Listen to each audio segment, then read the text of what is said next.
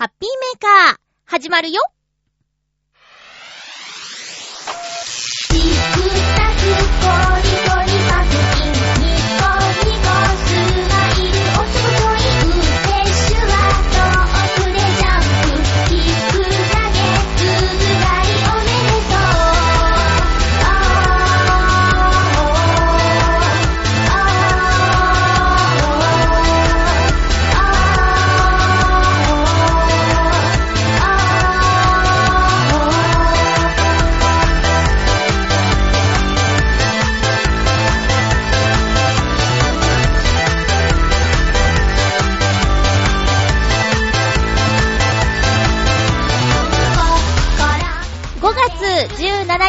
まゆっちょのハッピーメーカー。この番組は、ハッピーな時間を一緒に過ごしましょうというコンセプトのもと、ちょわへよ .com のサポートでお届けしております。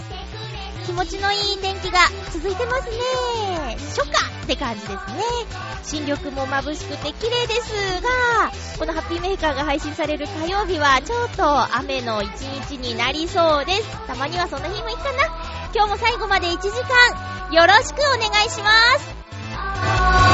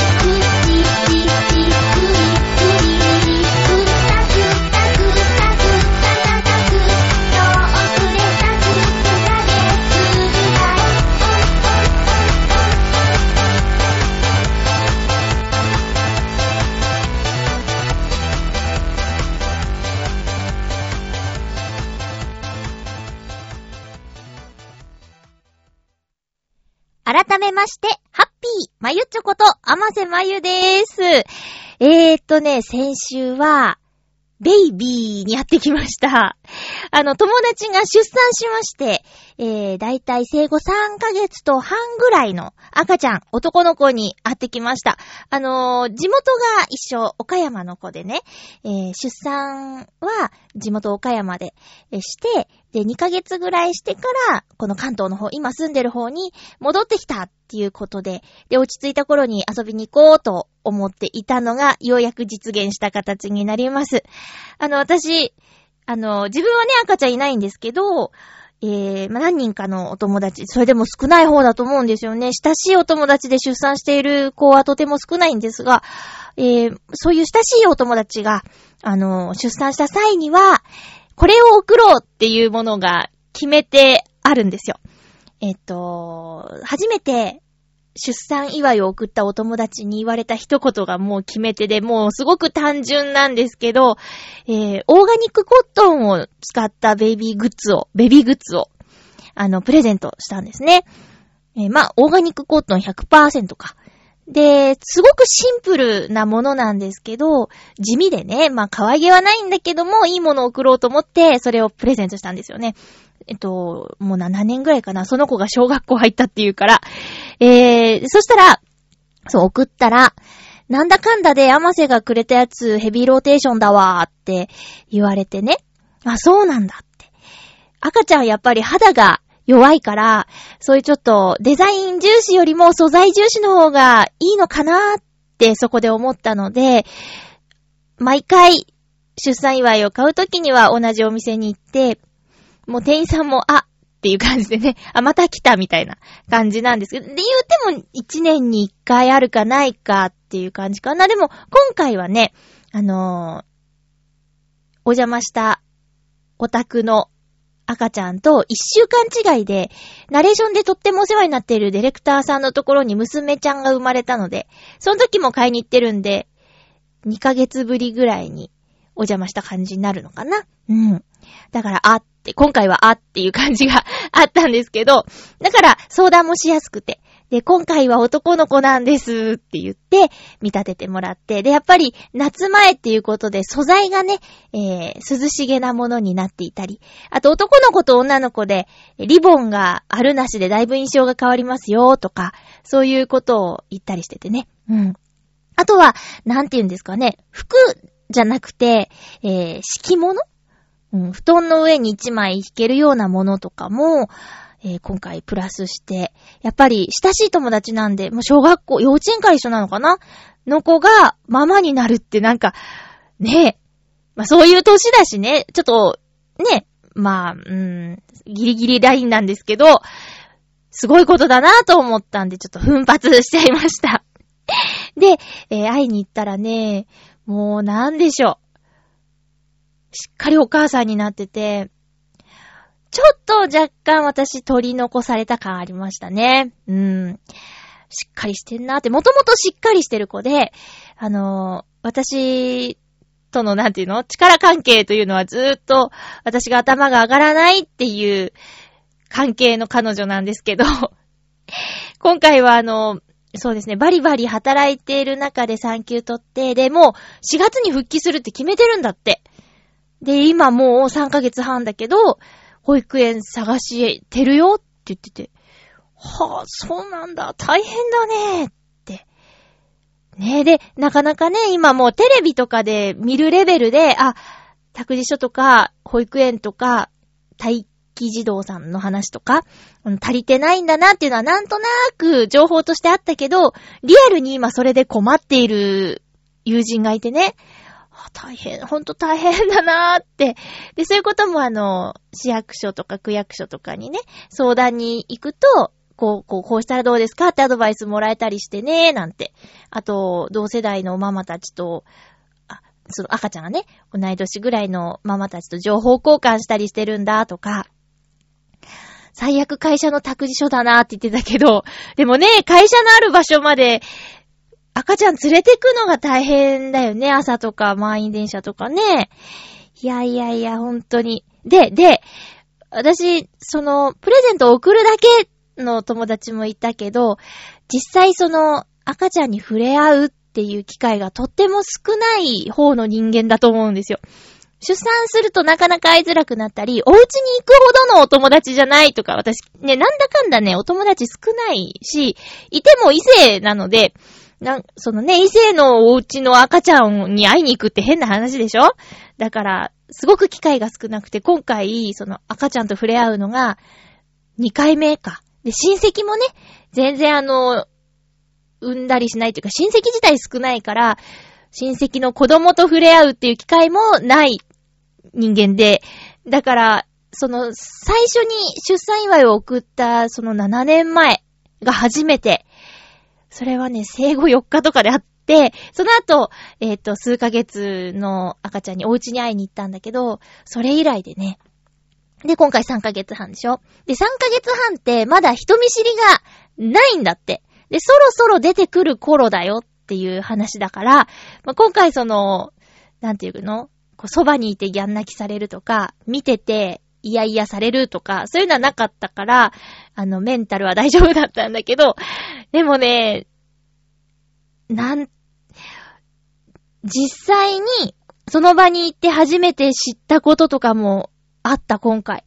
おむつ変える頻度が、すごいっす。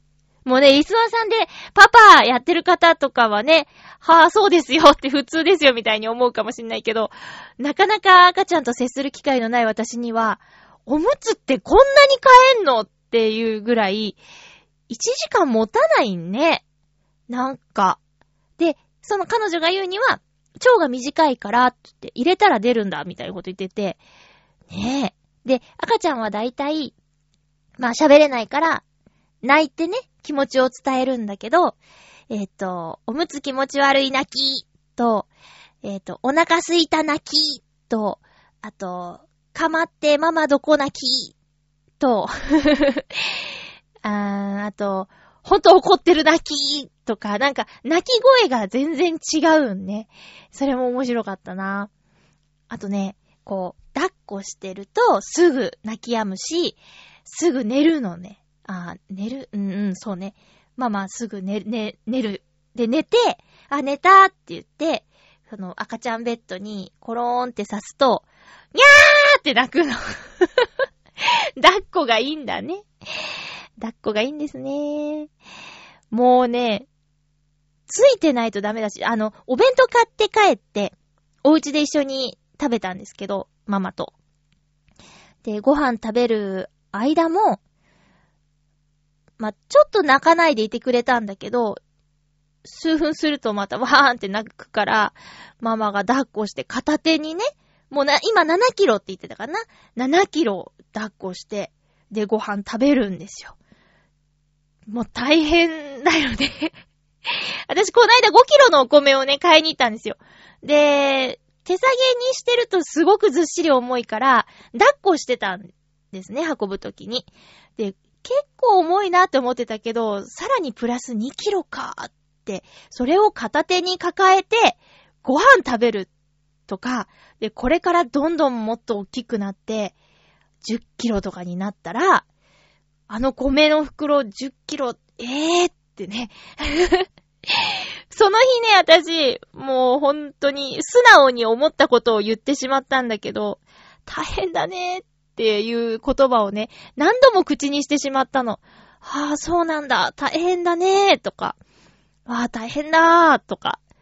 で、お風呂の話もね、シャンプーもパパってやらなきゃいけないから、今、リンスインシャンプーなんだって、そう、シャンプーして、すすいで、えーリンスして、すすいでとか、トリートメントとかっていうのができないみたいなのね。だから、リンスインシャンプーを使っていますっていう話も聞いて、はあ、大変だねーって言っちゃったり、あともう寝てる間に料理をババーって作り置きしちゃうんだとか、はあ、大変だーとか、スーパーに一緒に行ったんだけど、まあ、乳母車を、今ベビーカートっていうのかな？押しながら、その、買い物かごを持ち、こう、ね、進んでいって、入れて会計してとかっていうの大変だなって。その日はね、私が買い物かごを持たせてもらったんだけど、助かるって言ってもらえて、で、週末はね、旦那さんと行けるんだけど、ご飯は毎日のことだしね、あと洗濯干すだとか、本当にね、何もできないって、あと3時間おきの授乳とかね、これ有名な話だけど、ねえ、で、大変だ、大変だって口にしちゃってた。本当にそう思っちゃったから。そしたら、まあ、あまりに私が大変だねって言い過ぎちゃったので、彼女がね、友達がね、大変じゃないよって 言ったの。大変じゃないって言って。それが、今一番幸せなんだからって言われて、はーうって、はうーってなって、ですよねって、ごめんねって、私はわかんなくて、それ聞いてるだけだと、というか見ててもそう思っちゃったんだけど、大変だなって思っちゃったんだけど、実際ママになったら、そんなこと思わないみたい。じゃあママは強いんだなって 思いました。でね、もう来ました。試練の時ですよ。私は、あのーすごくね、それを言われたらどうしようって思ってたんだけど、抱っこしてみるって言われたの。抱っこ怖いよって。まだ首座ってなくてさ。で、いや、いいやっていうのもなんか変だし、ちょっとやってみたい気持ちもあるけど、ちょっと怖いっていうのもあってね。でもまあ、お家にいるし、二人、友達と二人だし、そこに赤ちゃんがいるんだけど、どうぞって言ってもらったから、ちょっと挑戦してみたんですよ。赤ちゃんを抱っこするという。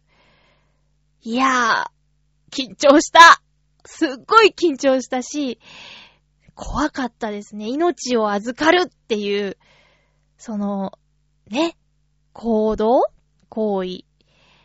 あの、まあ、首が座ってないから首を持ち、あと、お尻の下の辺に手を当てると赤ちゃんが楽だよっていうことで、抱っこするんだけど、もう寝た状態からすくい上げなきゃいけないんだけど、え、ここ触っていいのかな？泣くかな？ヒー、ヒーって思って。で、私が怖がったら赤ちゃんだって、なんやねん、ななんやねんってなるじゃない。だからね、すごくね、申し訳ないことをした。もうね、えー、その抱っこした形を、1、2、3、お、おろすねっていう感じだったよ。赤ちゃんね、もうよだれがすごいんだ。もうビャービャーつって。よだよだって言ってたけど、よだれがすんごいんだけど、まあ、そのちょっと抱っこした間にね、もう私の胸周りが もうびちょびちょになっちゃいました。まあまあまあまあ、覚悟してたけどね。えー、だからママも抱っこしてるから、まあ、いい服着てるんですよ。なん、なんていうか、可愛い服を。そんなおしゃ、おしゃれで、こう高くてとかいいんじゃないんだけど、彼女はすごく、あの、センスがいいんで、私から見たらもう本当にいい、いい服を着てるんだけど、もうもう首周りとかね、べちょべちょで。べっちょべちょになってましたね。そういうもんだよ、つって、全然大変じゃないって言ってました。だからね、私は今回、すごく貴重な体験をね、させてもらったし、なんていうか、ママの強さとか、あと、そう、あの、レジしてくるから、赤ちゃん見ててねって、その、ベビーカートを預けられたんですよ。そん時の私。キョロキョロして、この子をこう連れ去られないようにとか、なんか変な人来てドーンぶつかられたらどうしようとか思ったらもうすっごい緊張して、なんか挙動不審になっててね、ママに笑われましたけどね。うん、そんなにしてたら持たないからって言われて、ですよねーって。あとね、な、こんなことも言ってたよ。あのー、赤ちゃんが中心になるって言ってて、それは寝る時間もだし、その行動とか、そういうのはもちろん、あの、歩くスピードとか、あと、通る道とか、もう何もかも、えー、部屋の家具の配置とか、そういう、なんていうかな、赤ちゃんがこうだからこうみたいに、全部がそうなって、ただそれが苦じゃないって。ただ今苦しんでるのは旦那さんって言ってました。タバコをね、最初は出産までにやめるって宣言してたんだって。で、それが達成できなくて。じゃあ今度、あの、旦那さん仕事があるからずっと関東の方に、あの、今住んでいるお家の方にいたんだけど、奥さんは、私の友達は地元で2ヶ月ぐらい過ごして戻るから、それまでに辞めるよねって言ったら、それも辞められなかったんだって。で、今、禁煙外来に通ってるらしいよ。自力では無理だったからって言って、禁煙、禁煙外来に。だから旦那さんめっちゃ今、大変ですね。そのタバコをやめるという経験をしたことがないから、その吸ってもないからやめる経験もしてないんだけど、禁煙って大変って聞くもんね。でもその赤ちゃんのためにっていうんで今もう病院に通ってるって聞いてね、いやいやパパ頑張れって思いました。リスナーさんの中でパパリスナーさんいますか？あの、ママはね、なんか、いろいろじわじわと自分のお腹の中で命が育っていくから、だんだんお母さんになれるって言うじゃないですか。でも、パパは、そのね、じわじわっていうか、まあ、お母さん、奥さんの様子を見てれば、なんとなく、だんだんお父さんになっていく人もいるのかもしれないけど、実際生まれて抱っこして指をギュッとされて、みたいなんでだんだんお父さんになるとか、その辺のね、大変さ、男性バージョンとか、もしあったら教えてください。ということで、赤ちゃんと触れ合ってきました話でした。それではここで一曲お届けしようかなと思います。ちょうど気持ちのいい季節にぴったりかなということで、のとのつのアルバムハピオロジーからハートネイチャーを聴いてください。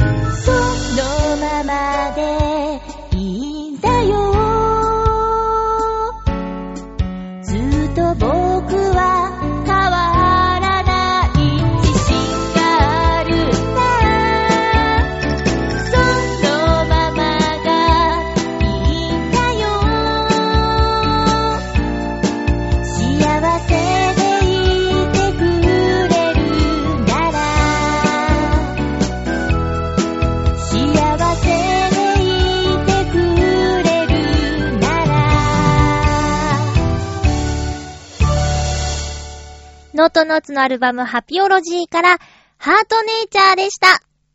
ハッピートークハッピートークのコーナー、今日のテーマは、好きなパスタです。お便り届いております。ご紹介していきますね。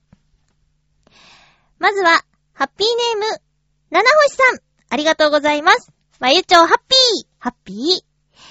さて、好きなパスタですが、ボロネーゼでしょうか？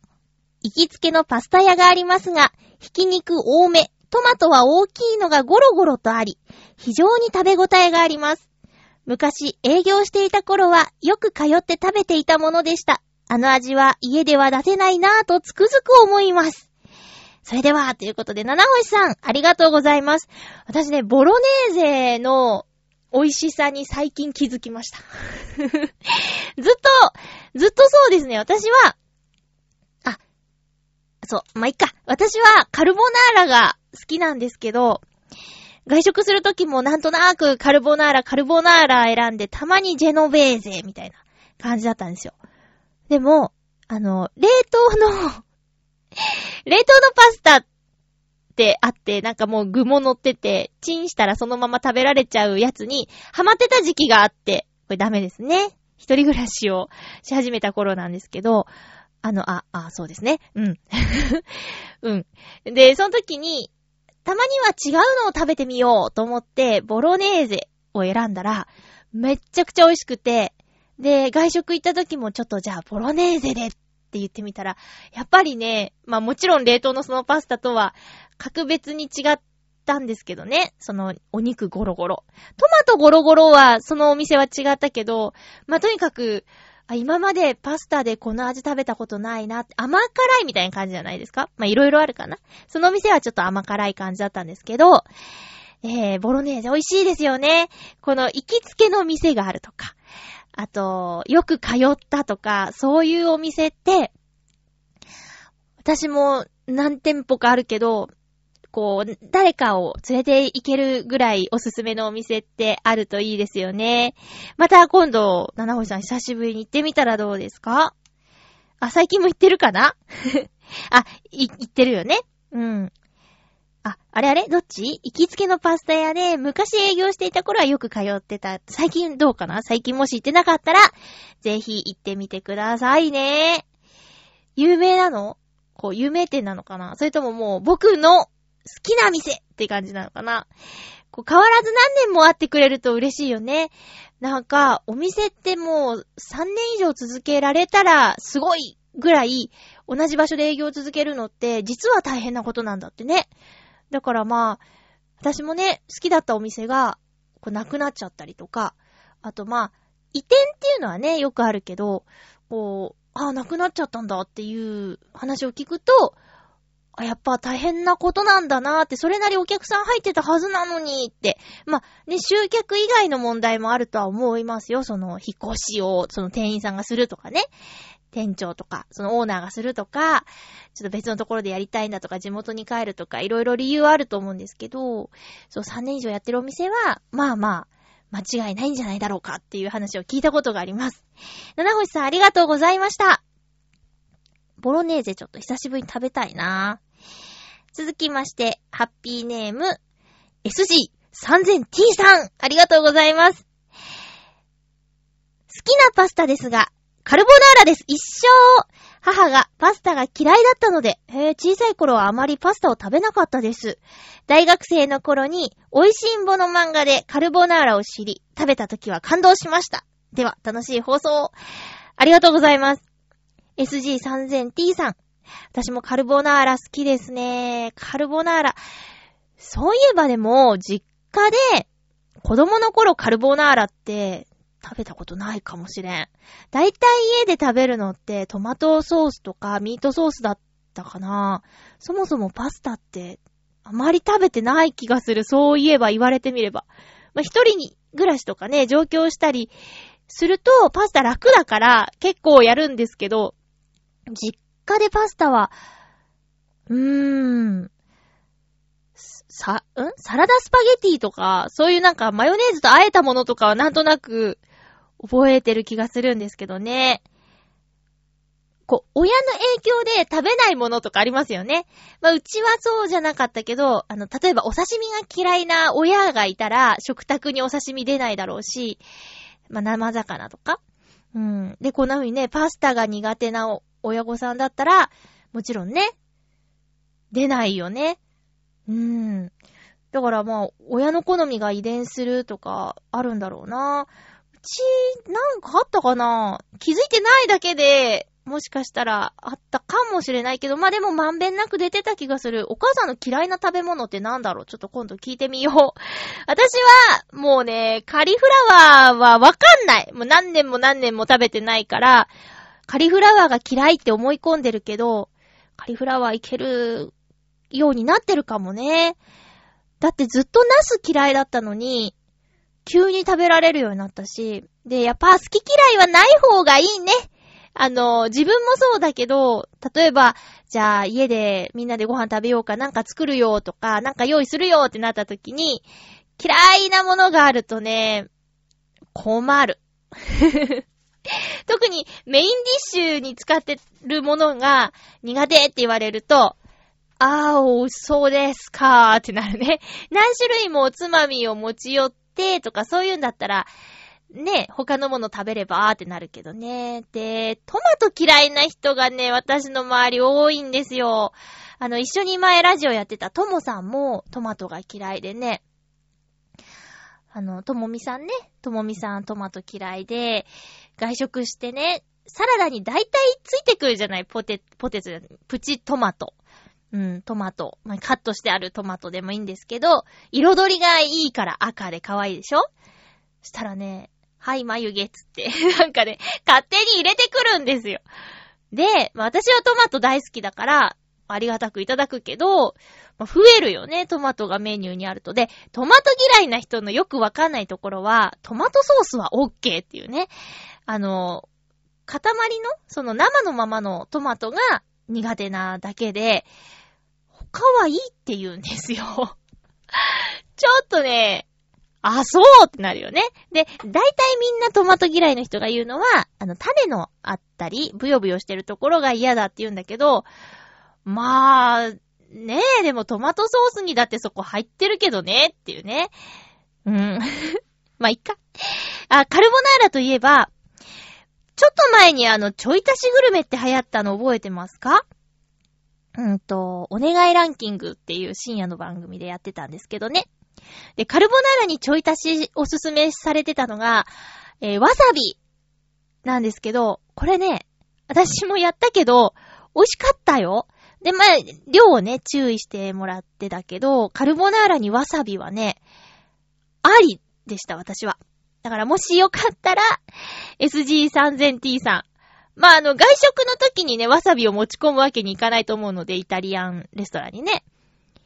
家で食べるとき、あのーちょっとお試ししてみてください。カルボナーラ好きな友達がいて、で、その子がね、ここのお店のカルボナーラが一番っていうところがあったんだって。で、そこの味を行くたびに探って、で、ついに自分のレシピにしたっていう、そのレシピをね、教えてもらったんですよ。で、作ってみたんですけど、なんかやっぱ、家で私カルボナーラ作ったこと、一から作ったことなかったから、そのレシそのレシピはね、何度か繰り返し作ってます。美味しいです。ちょっとあの、水分多めのカルボナーラなんですけどね。うん。粉チーズいっぱいかけて食べたいですね。えー SG3000T さん、読み方当てたみたいありがとうございます。えー、っと、ハッピーネーム、フクロウのキスさん、ありがとうございます。まゆちょさん皆様、ハッピーハッピー？今回のテーマ、好きなパスタについて。私の場合は、父の作るミートソースのスパゲティです。父の作るミートソースとカレーは、家族の中でとても評判の高いものです。ただ、めったなことでは作ってくれず、気が向いた時にだけ、いつの間にか作られている代物です。なので、作り方を教わって自分で作ろうと皆が思うのですが、誰が聞いても作り方は愚か、レシピすら教えてもらえません。へえ、一体何を入れているのか全くもって謎です。確かなのは、作るのに非常に時間のかかるものであるということですね。いうことだけですね。へえ、ありがとうございます。お父さんのメニューがおしゃれですね。うちのお父さんの作るものって、えっ、とね、豚汁？お父さんは豚汁って言ってたけど、豚汁かな？あと、なんて言ってたっけあれ。茶ぶ飯？なんだっけ？茶、茶、茶ぶ、あれ？なんだっけな？なんかね、お父さん作るの？その二つ、だ、茶ぶ、あれ？なんだっけ？忘れちゃった。えーと、味噌と鰹節と、をお茶で溶いて、みたいなやつだったよ。まあ、それ料理っていうか、スープっていうかね。あと豚汁ね。いいんですけど、すんごい大量に作るんですよ。だからもう、2、3日豚汁っていう、日々、みたいなね。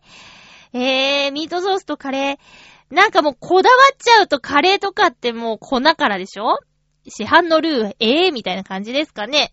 だから、粉を、まず、いるところからでしょ？わー、すごい。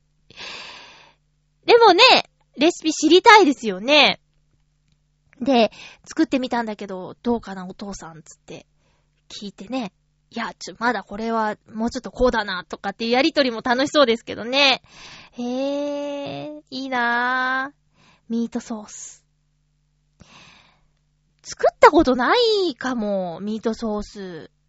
いや、今ね、すごく料理熱が高まっていて、今ならやれる気がする。さっきのボロネーゼとかも、自分で作れるような気がする。ただね、これから夏でしょ？で、うちのキッチンね、というかまあ、うち、暑いんですよ。特に夕方、西日ガンガン入ってくるから、ちょっと時間、タイミングとか考えてやらないと、なえちゃうね。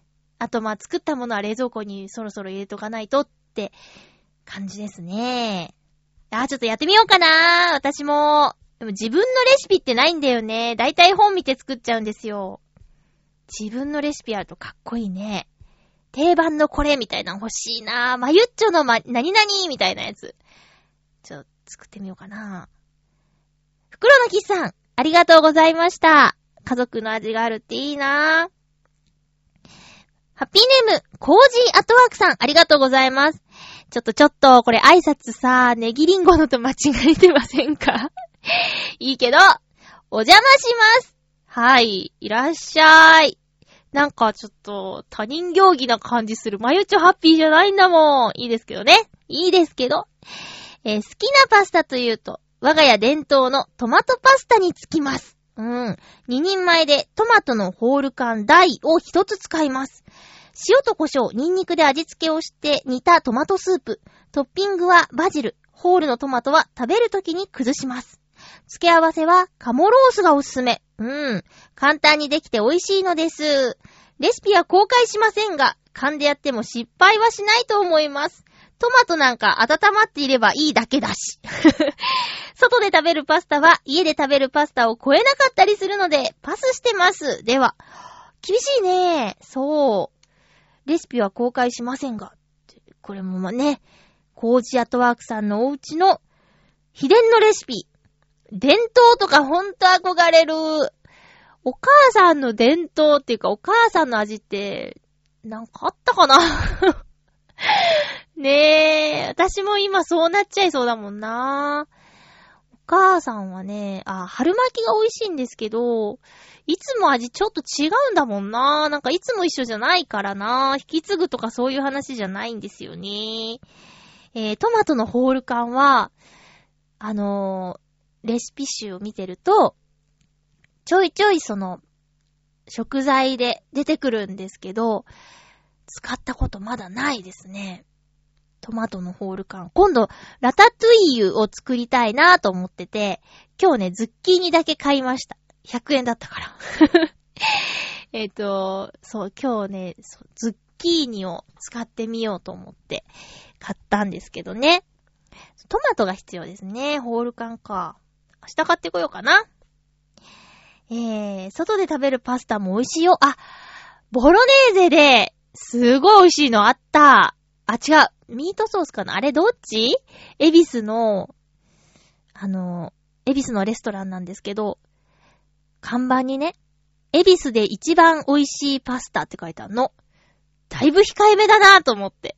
だいたいね、日本一とか言いたいところじゃない？でも、エビス一って。でも、エビスで一番になるのもなかなか大変だと思いますよ。イタリアンレストラン多いし。で、食べに行ったら、すっごくお肉が、それこそゴロゴロ入ってて、で、なんでしょう、パスタ、もちもちで、すごくね、美味しかったです。あと、うーん、じゃがいもスライスしたものを揚げてる。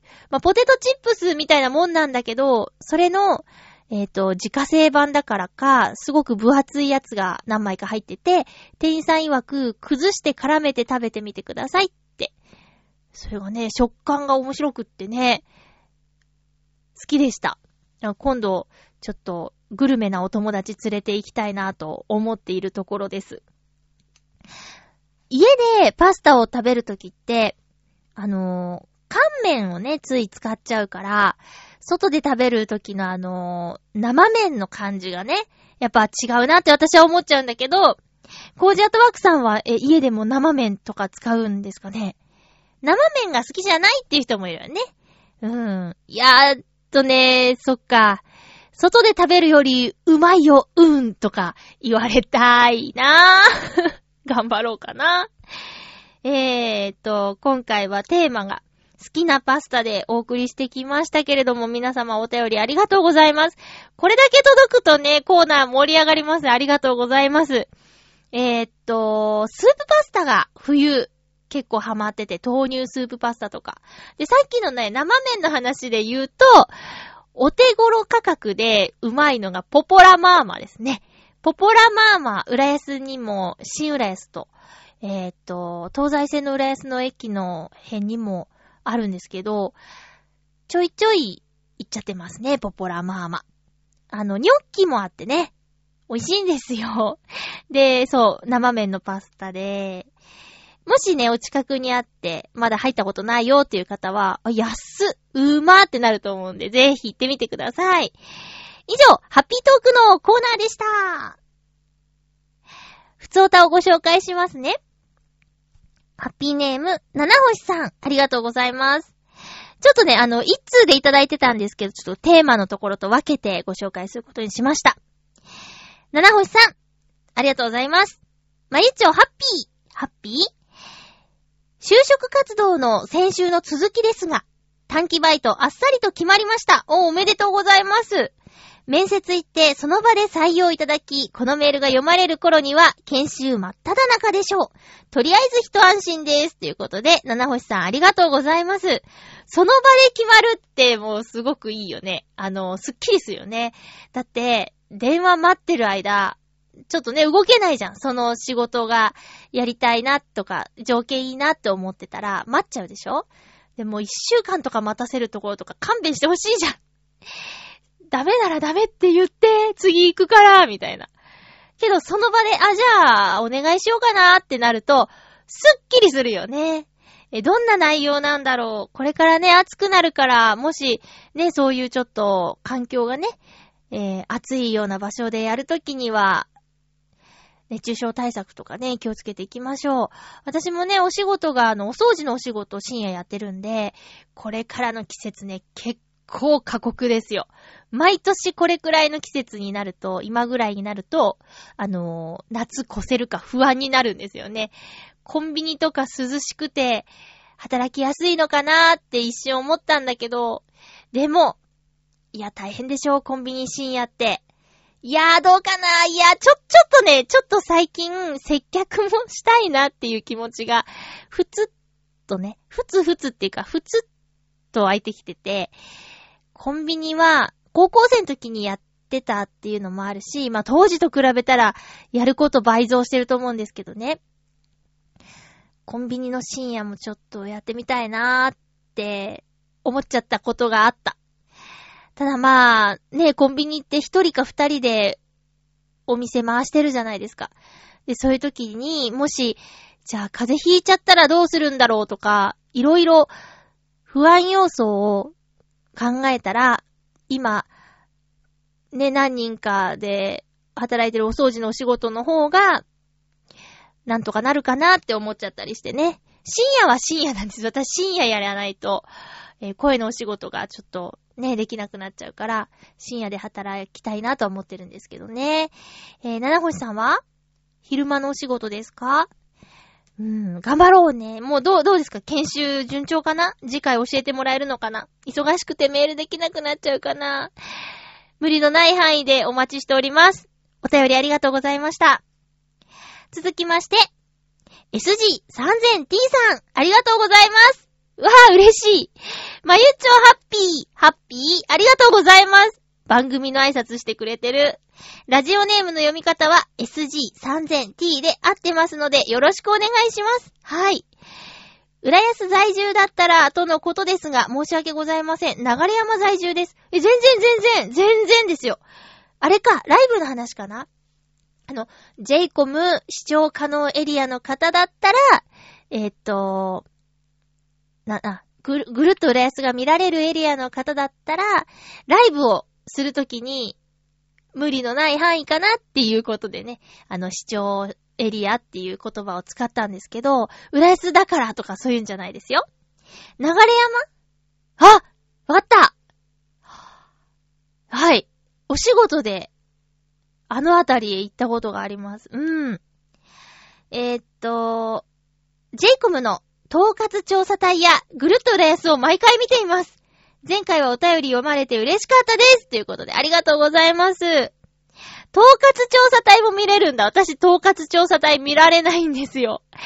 あの、清水公園編、面白かったですね。あれはね、収録してる時にちょっと映像を見せてもらったんですけど、もう、イケポチャね。大丈夫だったかなあ、ちょうど、もうね、SG3000T さんのネタ振り素晴らしいなって思ったんですけど、統括調査隊に、えっ、ー、と、今度、5月の終わりの方かな？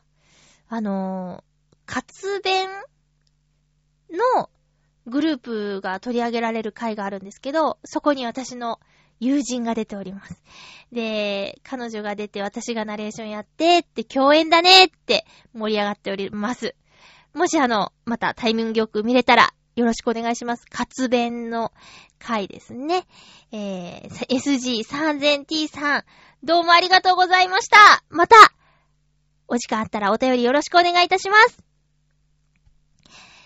えー、っと、うーん、んんそう。えー、っと、赤ちゃんのお家に行ってきた時に、ママさんにおすすめされた本があるんですけど、えー、ひだかずおさんの常備祭っていう本を勧められたんですよ。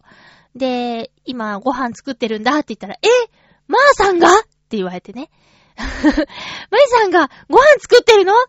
柿ピーと野菜ジュースって話を聞いて、こないだ説教したよね？みたいなことを言われて、そう、今作ってるの？って言ったら、あの、時間ない時もあるでしょこういうのを冷蔵庫に入れとくといいよっておすすめしてくれたのが常備菜っていうね、えー、本で、作り置きというか、うん、日持ちするものを時間のある時に作っておいて、時間のない時はそれでちゃちゃっとご飯済ませたらどうみたいな提案をしてくれたんですけど、その中からね、さっき、もう収録前ですね、えー、マカロニサラダを作ってみました。えっ、と、冷蔵庫に入れたら3日ほど持つみたいですね、マカロニサラダ。まあ、パスタといえばパスタですよ。マカロニだもん。だからまあ、サラダなんだけど、主食にもなるよね。時間ない時はもうそれだけもりもりっと食べて、あ、美味しかったって、やろうと思って。で、本を開くと、まずその、マカロニサラダのエピソードが書いてあったんですよ。えー、ひだかずおさんって女性なんですけどね。旦那さんが、そのひださんの旦那さんが、このマカロニサラダが大好きで、常備菜として冷蔵庫で保存しておきたいのに、作ると一晩でなくなっちゃうっていう、微笑ましいエピソードが書いてあって、それぐらい家族に人気のレシピを集めましたっていう流れなんだけど、なんだけど、じゃあまずマカロニサラダ作ろうと思って。で、マカロニなんてね、あんま買ったことないけど安いですね。200g で100円ぐらいなのね。びっくりしました。なんで安いんだと思って。今度グラタン作っちゃおうかななんてね。思うぐらいに安い。うん。だって外でグラタン食べたらさ、1000円ぐらいするでしょ。ねえ、これ家で作った半額ぐらいでできんじゃないかなって、ちょっと思っちゃった。で、脱線しちゃったんだけど、マカロニサラダを作ってて。で、まあ、マカロニを時間通り茹でて。で、その間に人参、ピーマン、ハム、玉ねぎを、えー、千切りにして、って書いてあって。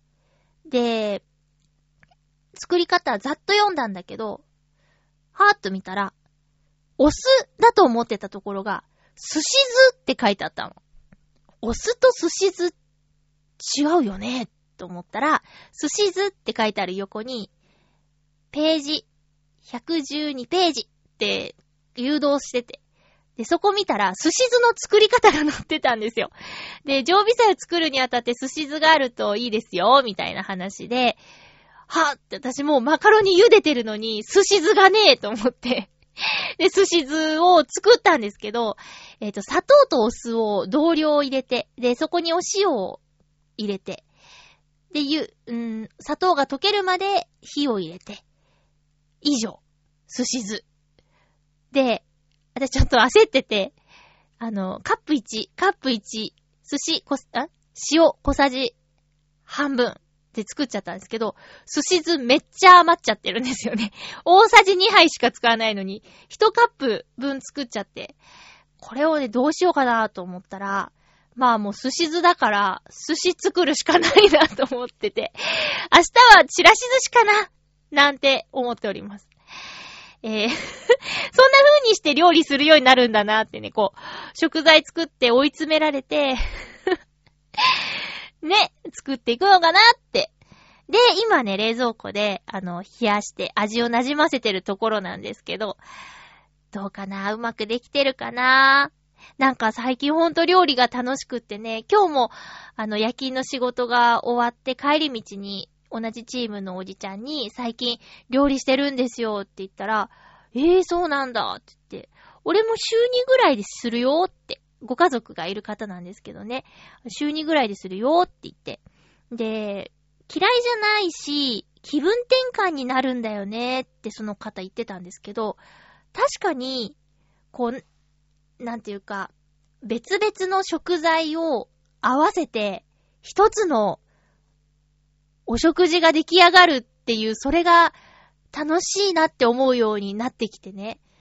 めんどくさいとかは、特にないかなまあ、料理しながらラジオ聞いたりとかしてるんですけど、まあまあなんか楽しいですね。で、調味料が揃ってきたから、いちいちそのために買いに行くこともないし、とか、その環境ができてきたって感じかな。うん。ということで、その、ママさんにおすすめされた、ひだかずおさんの常備菜という本の中から、マカロニサラダを作ったお話でした。えー、では、コーナーいきますね。今週のおすすめの一本。今回はですね、実は映画を見ることができていないのですよ。なので、えーっと、今期見ているドラマから、おすすめの一本をご紹介したいなと思います。もう、4話、5話まぐらいまで行っちゃってますよね。えーテレビドラマ。今回はね、うんと、見てるの、4本ぐらいかな。うんとね、火の粉っていうやつと、私、ゆうすけサンタマリアさん結構好きで、あの、ゆうすけさんが久し、久しぶりに久しぶりでもないのかな？連続ドラマの主演をやるってことで。なんかの情報番組で見て、あ、ゆうすけさんドラマ出るんだと思って、えー、録画してたものをこの間一気に見たんですけど、めちゃくちゃ怖い。めちゃくちゃ怖い役をやってました。ちょっと異常な感じの役ですね。で、火の粉。それから、ゆとりですが何か。あと、僕のやばい妻と、重版出退を見てます。で、この中から、重版出退をね、もうおすすめしたい。漫画が原作らしいです。えっと、松田直子さんという方が重版出退という、えー、作品の原作者だそうです。えっとね、どんな話かというと、えーっと、漫画を売る情熱、すべての仕事人に捧ぐ、出版業界骨太チーム戦記という風に書いてありますね。週刊バイブスの新人編集者、黒沢心が味わう漫画リアル奮戦記。編集者から書店員までのチームで漫画を仕掛ける戦略。など、えー本気の醍醐味、極上の元気をあなたに送りますということで、この主役を、黒木花ちゃんという、まあ、すごく、なんていうか、素朴な見た目なんだけど、人気の女優さん。超可愛いとか、超綺麗とかじゃなくて、すごく素朴な味わいがある女優さんがやってるんだけどね。ものすごくまっすぐでピュアで、なんて、曇りのない眼差しとかが見ててね、気持ちいいし、あとその、漫画編集部と漫画家さんとの関係と、新人さんと編集者さんとの関係とか、その、えっと、出版社の社長を、あの、演じてるのが、あ、あうわ、適当男で有名な方なんですけど、なんだ、誰だっけ？えっとね、にかくね、すごくバランスがいいドラマでね。で、見た後に、感動と、あと、なんていうかな教えっていうか、あ、そうだね、そうしてみよう、みたいなことを思ったりとかして。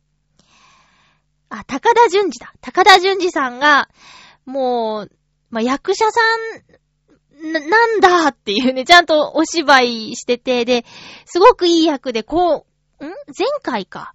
前回、なんでこの、高田純次さん演じる久慈勝さんが編集長になったのかとか、今の仕事を選んだのかみたいなお話があったんだけど、なんか、なんだろう、まあ、親にほぼ捨てられたような状態で炭鉱で働いている青年時代に、あの、同じ炭鉱夫の仲間から、本をね、もらうんですよ。宮沢賢治詩集を。で、もうただ、機械のように働いていたこの、高田純次演じる久慈社長の心に、こう人間の気持ちが宿ったって、それは本のおかげなんだ、みたいな話からね、こうなんていうかもう、雨にも負けずの朗読がされるわけですよ。で、泣くっていうね、すごくいい話でした。うーとね、まあ、だいぶ進んでしまっているけど、えっと、ずっとね、アシスタントをしながら漫画家を、漫画家さんを支えて、で、でも自分も本を出したいって思ってる中、自分より若い新人作家がどんどん出ていってとかっていうその葛藤とかね、何かものづくりをする上では、一人ではできなくてチームワークなんだなとか、そういうところとか、なんか、久しぶりにその、単純明快っていうか、まあ、複雑な、難しいとこもあるんだけど、見て、爽やかなドラマで、すごくいいです。あの、漫画読んだことないんですけど、興味あったら漫画もおすすめですね。私もちょっと読んでみたいなと思っています。ということで、おすすめの一本は、重版出退というドラマでした。重版出退ってね、こう、私最初読めなかったよ。重版は重いに版画の版なんですけど、で、出退は、まあ、出るっていう字に来るって書いて出退って読むね。普通に重版出来とかだと思ってた重版出退だって。火曜日にやっているそうですよ。TBS ドラマです。おすすめでした。えー、次回なんですが、次回は5月の24日放送分を5月22日に収録する予定です。テーマ特に考えてなかったなぁ。あ、じゃあ、よかったら、えっと、おすすめの漫画とかあったら、最近ちょっとね、漫画読んでるんですよ。でも読、読みたい漫画がいっぱいあって、だいぶ詰まっちゃってる状態なんですけど、それでも、もし、おすすめの漫画があれば教えてください。えー、っと、だいぶいい時間。もうもう時間ですね。えー、っと、そうですね。おすすめ漫画を教えてくださいさい。えー、っと、はっは、ちょっと待ってね。エンディングを流さなきゃ。はい。はいお送りしてきました 最後すいません。お送りしてきました、ハッピーメーカー。そろそろお別れのお時間です。えー、お相手は、まゆちょこと、あませまゆでした。また来週、ハッピーな時間を一緒に過ごしましょうハッピー